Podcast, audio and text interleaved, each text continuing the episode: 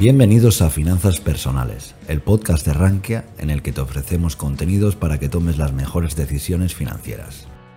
No olvides que puedes seguirnos a través de estas plataformas o a través de nuestro blog, en el que publicamos todas nuestras novedades y que puedes encontrar en la descripción. ¿Qué vamos a hacer estos 30 minutitos? Eh, pues eh, tres, tres, partes.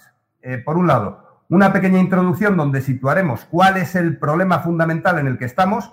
Una segunda parte en la cual voy a hablar de lo que es el título de la conferencia, Euro Digital, Identidad Digital y Finanzas Descentralizadas.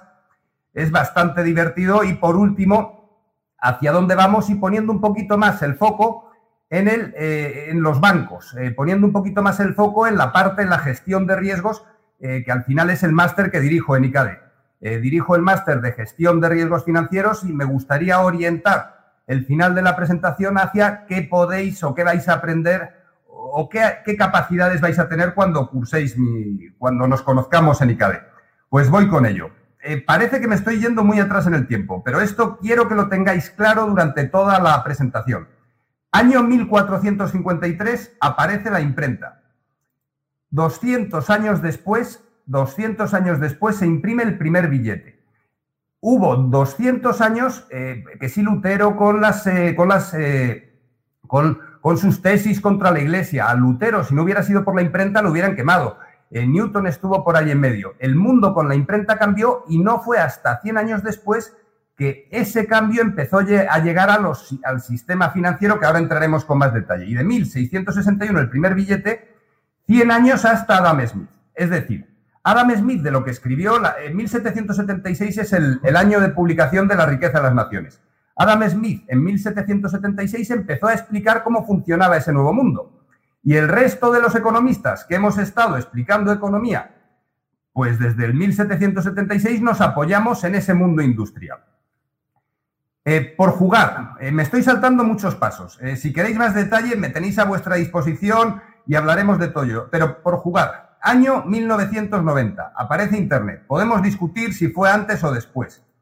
Entre 20 y 30 años después aparece el Bitcoin. Bueno, año 2020 el yuan digital, año 2025 Christine Lagarde ha anunciado que llegará el euro digital. Lo que con la imprenta tardó en suceder 200 años, un paralelismo muy burdo, aquí yo nací eh, en un mundo y estoy formando a gente en un mundo completamente diferente. Y la pregunta es, ¿quién nos va a explicar ahora, quién nos está explicando o cómo nos están explicando lo que está sucediendo? Todo, o no todo, todo, todo no, pero el 80% de lo que os han explicado en la universidad es para un mundo que ya no existe todo lo que os han explicado en la universidad o los profesores que os han explicado en cosas en la universidad se formaron en un mundo diferente. Y esto es importantísimo tenerlo claro. El mundo que tenemos por delante tiene que ver poco con el pasado. Y el resto, o las cosas que voy a estar hablando hoy, girarán en torno a esta idea. Bien, eh, ¿de dónde venimos? Eh, venimos de un mundo industrial, donde había fábricas a las que iban trabajadores al final, en el mundo eh, tradicional estaba el recurso, la producción, la mano de obra y, los, y si un trabajador no trabajaba, pues la fábrica evidentemente no funcionaba. Y gracias al trabajo los trabajadores podían consumir. Una primera idea es que en este nuevo mundo puede que haya grandes épocas en las cuales no podamos trabajar. Pero esto es fundamental. Eh, si alguien no consume, si alguien no come, palma, se muere y hay que tenerlo en cuenta. No queremos que se muera la gente.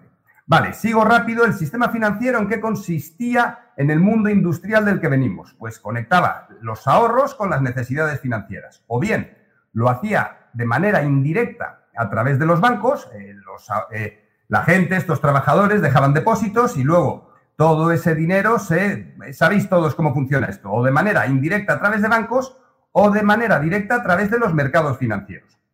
Y luego, ya más hacia mi lado financiero, hacia el sistema financiero, estaban los bancos centrales que a través del sistema bancario articulaban la política monetaria.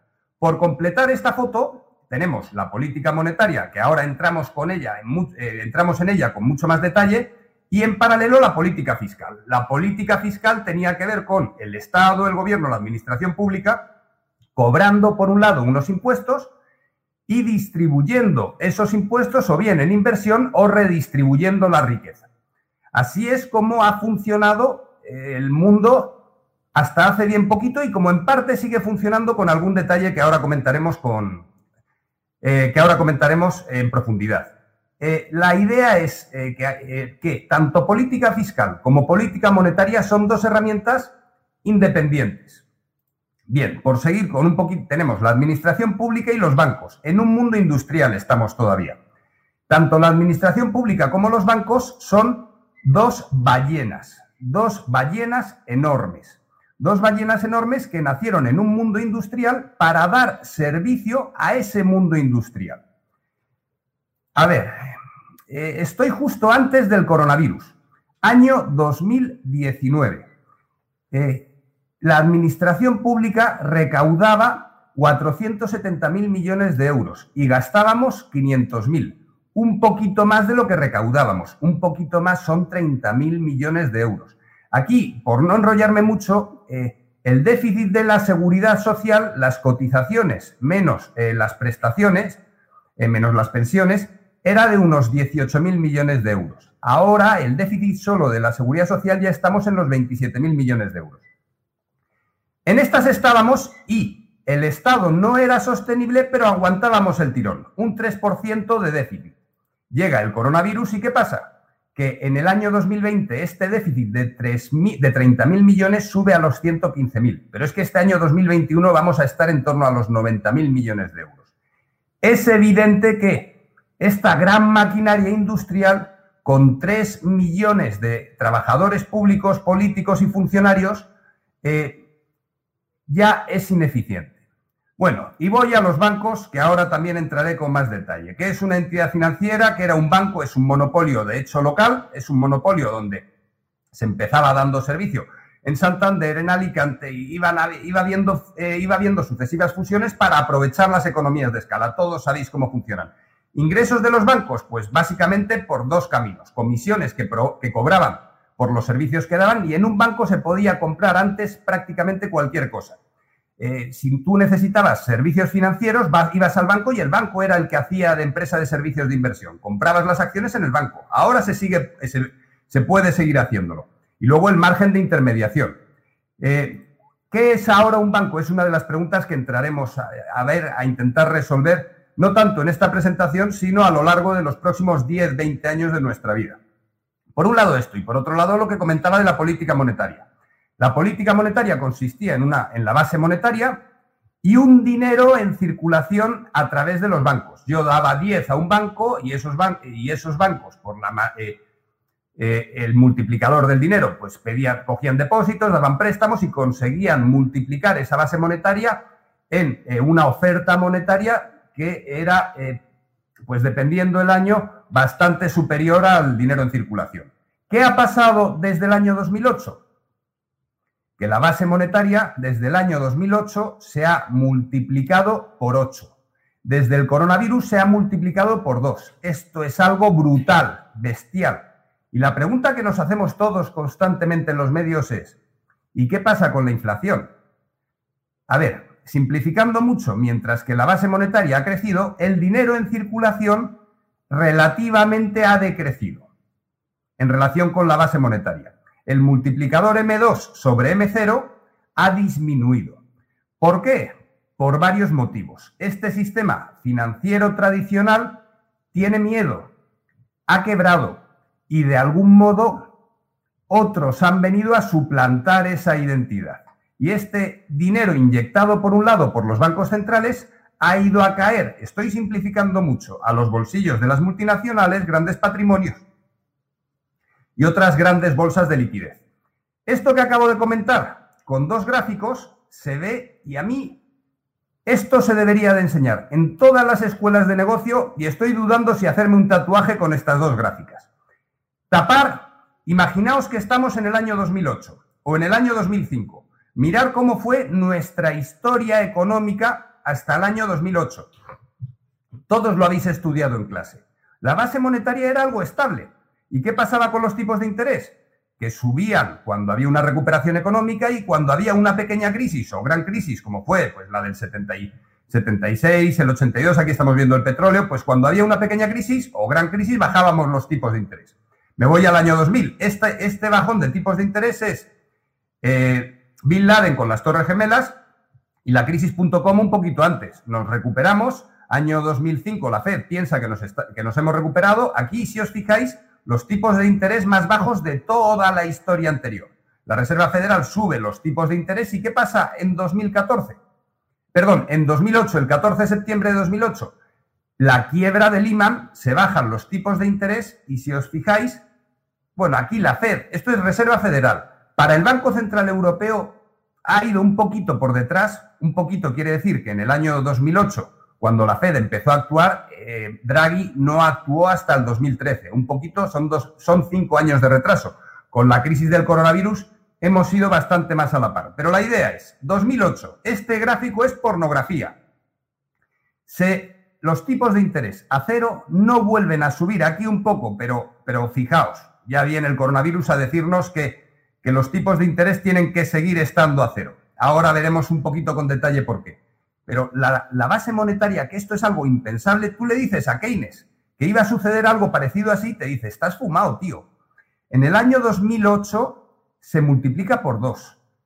Aquí llega a multiplicarse eh, casi por cuatro. Pero es que con la crisis del coronavirus, que, aquí sigue siendo gráfico a la derecha y ha seguido subiendo un poquito, hemos, hemos llegado a los 7 trillions, 7 billones de base monetaria. Me interesa que os quedéis con ese número. 7 trillions, 7 eh, trillions, 7 billones, 7 millones de millones, porque ahora ese número lo vamos a comparar con alguna otra magnitud. Resumen, en el año 2008 el sistema financiero oficialmente se rompió. ¿Y qué ha pasado desde entonces? Que, de esto no se habla tanto en clase. Y sí que el sistema financiero, eh, los, los mercados financieros en los que trabajamos, sí que son totalmente sensibles a esta nueva realidad. A ver, este es el mundo industrial que ya hemos dicho eh, teníamos antes del 2008. Y aquí había una pequeña cosa antes del 2008 que eran todos los productos que se negociaban OTC. Si tú tenías mucha, mucha pasta, pues ibas a Goldman Sachs y le decías, o, tenías una necesidad especial. Por ejemplo, eres una aerolínea y necesito comprar, a ver, los contratos de futuro están muy bien, pero necesito comprar un forward del petróleo para mis aviones, para un charter que tengo dentro de un año. Pues te hacían por fuera de los mercados oficiales un traje a medida. Eso se llama OTC, Over the Counter te hacían un traje a medida. Bien, tú tenías ese traje a medida, y, pero el mercado oficial era el gordo, era el que funcionaba. 2008, se rompe el sistema financiero. ¿Y qué aparece? El Bitcoin. ¿Qué hace el Bitcoin? En cierto modo, además de introducir mucho ruido, que si cocaína, jejeje, eh, que además de introducir mucho ruido, el Bitcoin, ¿qué hace? Conecta los ahorros con las necesidades financieras por fuera del mercado oficial. Por fuera del mercado oficial. ¿Y qué ha pasado desde el año 2008? Que sean, o sea, año 2014, aparece Ethereum. De Ethereum hablaré un poquito ahora. Es una evolución respecto al Bitcoin. Aparece Ethereum, que permite hacer smart contracts, permite tokenizar muchas más cosas, permite crear instrumentos financieros por fuera del mercado financiero oficial, pero que le dan vida al mercado al mercado tradicional. Aparece Ethereum, aparecen, eh, bueno, el mundo, mundo ETF. Tú tienes unos ahorros, yo a mis alumnos, alguna competición que hacemos en clase, desde principio de curso hasta final, viendo en qué podemos invertir, pues yo me cojo un ETF y, suelo batir a mis alumnos sin mucho problema. Eh, los ETFs están por fuera de este mercado oficial, por decirlo de alguna manera. Aquí, por tener esta perspectiva, ¿os acordáis de los siete eh, los 7 billones de los que hablaba antes? Pues BlackRock gestiona activos por 8,6 billones. 7 hemos dicho que era la base monetaria. Pues estos gestionan activos por 8,6 billones. Es una verdadera pasada. BlackRock, los fondos de inversión, como alternativa parte del sistema financiero que se descentraliza no tanto oficialmente, sino de manera burda aparece otra gente que lo que ya no es capaz de dar un sistema financiero roto lo dan por fuera del mercado. Y Google, Amazon, Facebook, Apple y Microsoft, capitalización conjunta 7,4 billones. otra verdadera salvajada, pensar en los 7 billones de la base monetaria. Cuando hablo de BlackRock, estoy pensando un poquito más en esa política monetaria rota. Cuando hablo de Google, Amazon, Facebook, estoy pensando más en esa política fiscal. Ahora entramos en detalle. Bien, ¿hacia dónde vamos? ¿Hacia dónde vamos? Eh, por un lado, hemos dicho que teníamos una política monetaria totalmente separada de la política fiscal. ¿Qué pasa en ese año 2008 en Estados Unidos, 2013 en Europa? Que el Banco Central rescata, eh, rescata tanto al sistema bancario como a los propios estados. La política monetaria y la política fiscal se mezclan y empieza a ser diferente distinguirlas. Y luego aparecen tecnológicas y fondos de inversión que sacan ese dinero. ¿Hacia dónde estamos yendo? Esto hace un año hubiera sido economía ficción. Ahora se empieza a parecer más a una realidad que todavía no conocemos. Pero ¿hacia dónde estamos yendo? A un banco central que inyecta directamente el dinero en los bolsillos de los ciudadanos. Esto que acabo de decir lo cambia todo. Lo cambia todo. El Banco Central inyecta dinero directamente en el bolsillo de los ciudadanos. Y ahí, pregunta es, ¿cuál es el papel del Estado? ¿Cuál es el papel del sistema bancario en este nuevo sistema? Pues aquí eh, el título de mi conferencia, y debería de estar hablando más de esto, pero al final eh, me queda poco tiempo y si queréis saber más, veniros conmigo a ICADE, eh, la política fiscal converge con la política monetaria y aparecen dos elementos que van a ser absolutamente básicos durante los próximos 30 años. Aparece, por un lado, el euro digital, que es eh, igual que el euro tradicional para el usuario final, pero funciona en Internet con todas las ventajas que tienen, por ejemplo, las criptomonedas. No quiero hacer un paralelismo entre el euro digital y las criptomonedas, pero lo hay. La tecnología con la que opera el euro digital será diferente al blockchain, pero permitirá hacer cosas que las transferencias hasta ahora no permitían hacer. El sistema SWIFT funciona muy bien, Visa funciona muy bien, pero tiene carencias en Internet. Necesitamos un dinero que sea más rápido, más eficiente y más ágil y funcione en Internet. Y luego tenemos la identidad digital en paralelo. La política monetaria tiene que ver con el euro digital y los bancos centrales. Esto es un esquema. Y la política fiscal tiene que ver con el Estado y con la identidad digital. Eh, me voy a saltar varios pasos y voy a poner un ejemplo. El IVA ahora es un trastorno para los autónomos. Tú vas a pagar el IVA y tienes que rellenar, eh, por un lado, lo paga el cliente final y luego ese IVA, una vez se ha pagado, a, los tres meses lo ingresa el autónomo en Hacienda con su declaración. Es papel, hay tres meses de retraso y al final es eh, poco transparente o al menos funciona de una manera industrial.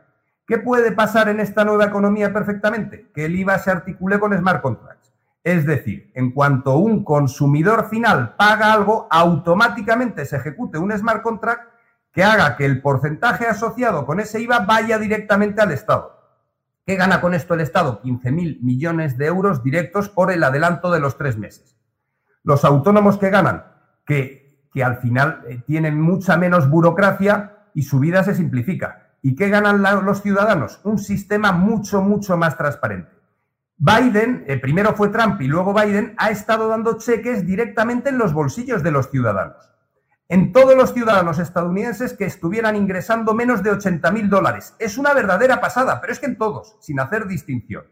Necesitamos seguir en esa línea, pero sabiendo exactamente a quién le damos qué dinero. Alguno pensará en el gran hermano, por supuesto, pero ya lo tenemos aquí.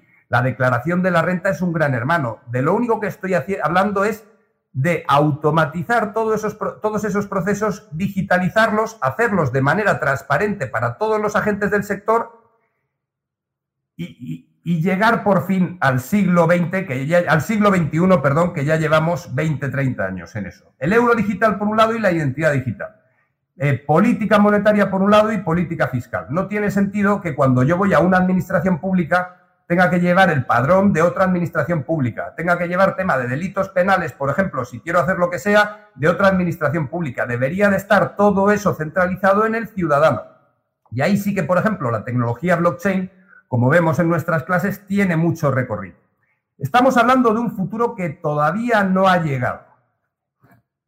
A ver, eh, con esto más o menos está la foto. Me quedan eh, ocho minutos y me voy a, a meter en justo la economía que tenemos ahora, lo que estamos viviendo ahora. ¿Os acordáis en la segunda diapositiva que hablaba de grandes ballenas? Pues lo que estamos viviendo ahora es la economía de la ballena varada. ¿Qué ventaja competitiva aporta tener una licencia bancaria? En el mundo industrial, una licencia bancaria era como quien tenía un taxi. Tenía un monopolio a su disposición. ¿Qué monopolio? El de coger depósitos del gran público. Igual que un taxista tenía el monopolio de coger a gente por la calle. ¿Qué pasa con Internet? Que, que por un lado, ese monopolio ya no tiene tanto valor. ¿Por qué? Porque si yo estoy podrido de dinero, pues no necesito depósitos para dar préstamos, por ejemplo. Y si yo eh, tengo un coche y una aplicación de Internet, pues alguien pide ese coche por Internet y yo voy a atenderlo. Y a cambio, cada vez hay mucha, mucha, mucha más regulación. De regulación podría estar hablando cinco días. Y además es divertidísimo y entretenido, aunque pueda parecer a priori que no. Y es esencial para entender todo lo que está sucediendo. Pero simplemente, por resumir, esto es la historia que ya, os he contado, hablando de política monetaria desde la perspectiva de los bancos. Eh, eh, Bin Laden está por aquí, eh, bajan los tipos de interés, perdón, antes de Internet. Esto es antes de las .com. La crisis de las .com está aquí. Antes de la crisis de las .com, los bancos se pusieron las botas, apoyando a toda esta nueva economía. Estalló la crisis de las .com y bajaron, pero durante el año entre el año 2001 y 2006-2007 se forraron a dar hipotecas. La quiebra de Lehman supuso esta bajada de aquí y desde entonces, este es el sistema bancario europeo. En Estados Unidos los bancos se han comportado de manera diferente, pero el resumen de esta diapositiva es, desde el año 2008 los bancos no han levantado cabeza y la economía de la ballena varada, esta ballena está varada, es, ¿qué ha podido hacer la banca para adaptarse a este, a este cambio. Podría haber hecho mucho. Es muy fácil jugar al mus con las cartas, eh, con las cartas vistas. Realmente ha hecho muy poco. Se ha, se ha protegido frente a la que le estaba cayendo con regulación. Y protegerse con regulación es como moverte en una telaraña. Cuanto más te mueves, más preso estás.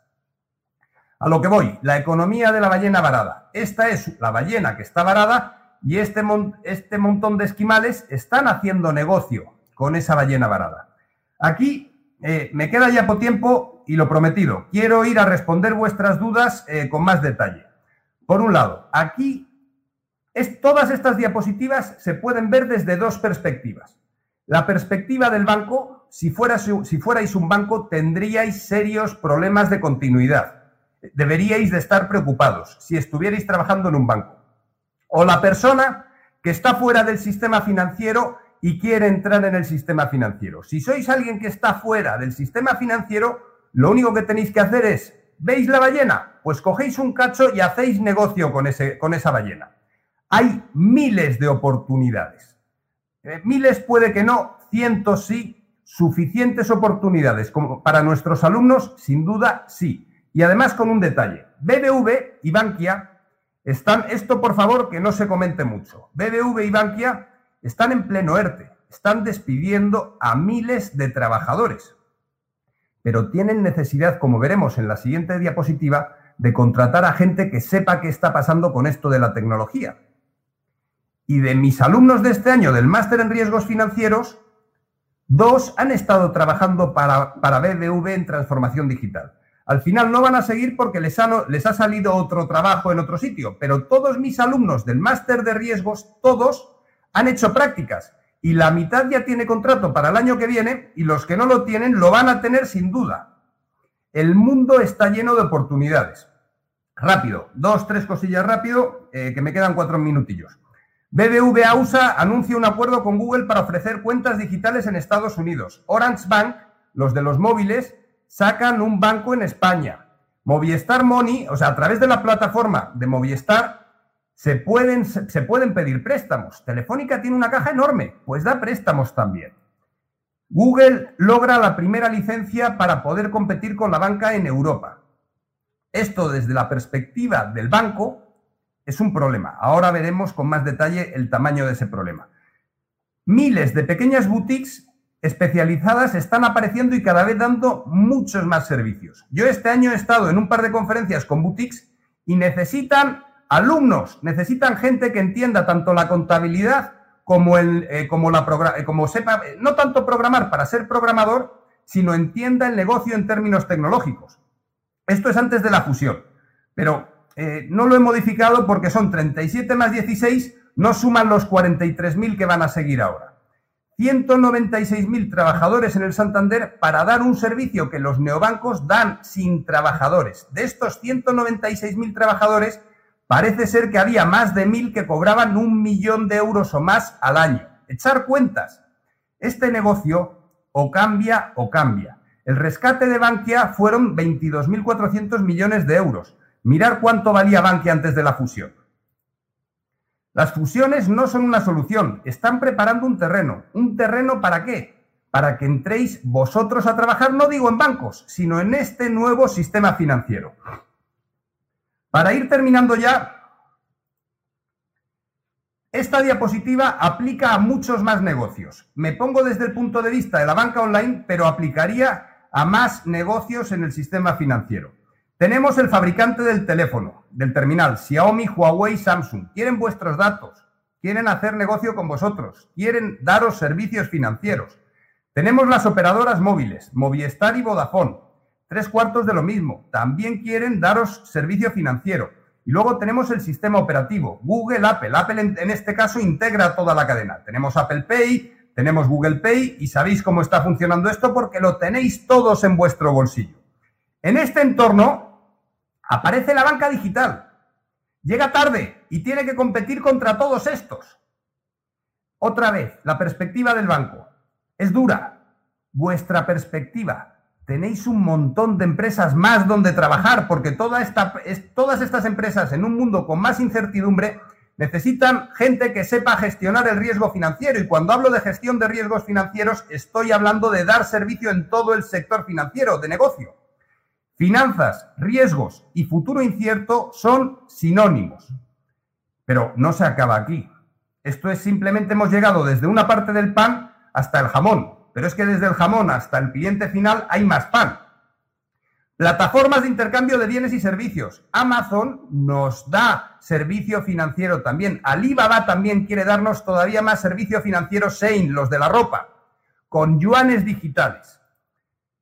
Nuestra casa está ya invadida por gente que quiere, que nos conoce y además sabe cuándo necesitamos el dinero, sabe cuándo nos levantamos, cuándo nos acostamos, cuánto tiempo tardamos en ir al trabajo. Y no solo eso, sino que Tencent, el World of Warcraft, ha comprado una licencia bancaria ya hace tres años. ¿Qué quiero transmitir con esto? Lo que os he estado diciendo varias veces a lo largo de esta pequeña charla. De esta pequeña charla. Si veis esta diapositiva desde la perspectiva del banco, pues vuestra vida en un futuro corto va a tener muchos altibajos. Si veis esta perspectiva desde el lado del que está buscando oportunidades en el sector financiero, vuestra vida en el corto plazo va a tener muchos altibajos, pero muchos más altos que bajos. El mundo ya ha cambiado. Ya no estamos en una economía industrial lo que os cuentan, el 80-90% de las cosas que os cuentan en la universidad está obsoleto. Y hay un montón de negocio que aprovechar. Por ir terminando ya, ¿seguirán existiendo los bancos? ¿Ha llegado el Bitcoin para cambiar el mundo? A ver, el, Bitcoin es un poquito como el VHS. Los más jóvenes no sabréis qué es eso del VHS. Preguntarle a vuestros padres qué es eso del VHS. ¿Seguirán existiendo los bancos? Sin duda, sí, sí van a seguir existiendo los bancos. ¿Seguirá existiendo el sistema financiero? Sin duda, también. Y aquí la pregunta para mí eh, fundamental, que he repetido ya varias veces. ¿Quién podrá sacar beneficio de todas estas oportunidades? Pues el que esté preparado. Todo aquel que esté preparado no solo no va a tener problemas, sino que al mismo tiempo que va a ganar pasta, se lo va a pasar como un enano. Bueno, eso ya políticamente no se puede decir pasarse. Eh, va a disfrutar mogollón. Cuando digo como un enano, sí, es como un niño. Es una metáfora. Y lo siento por la gente pequeñita. Disfrutará como un niño. Yo lo único que quiero es, una vez ya pueden comer mis hijos todos los días, que el mundo dentro de 10, 20 años sea un poquito mejor. Estoy a vuestro servicio para lo que queráis. Si te ha gustado este contenido, recuerda que puedes estar al día de todas nuestras novedades suscribiéndote a cualquier plataforma desde la que nos escuches o a través de nuestro blog en Rankia que te dejamos en la descripción.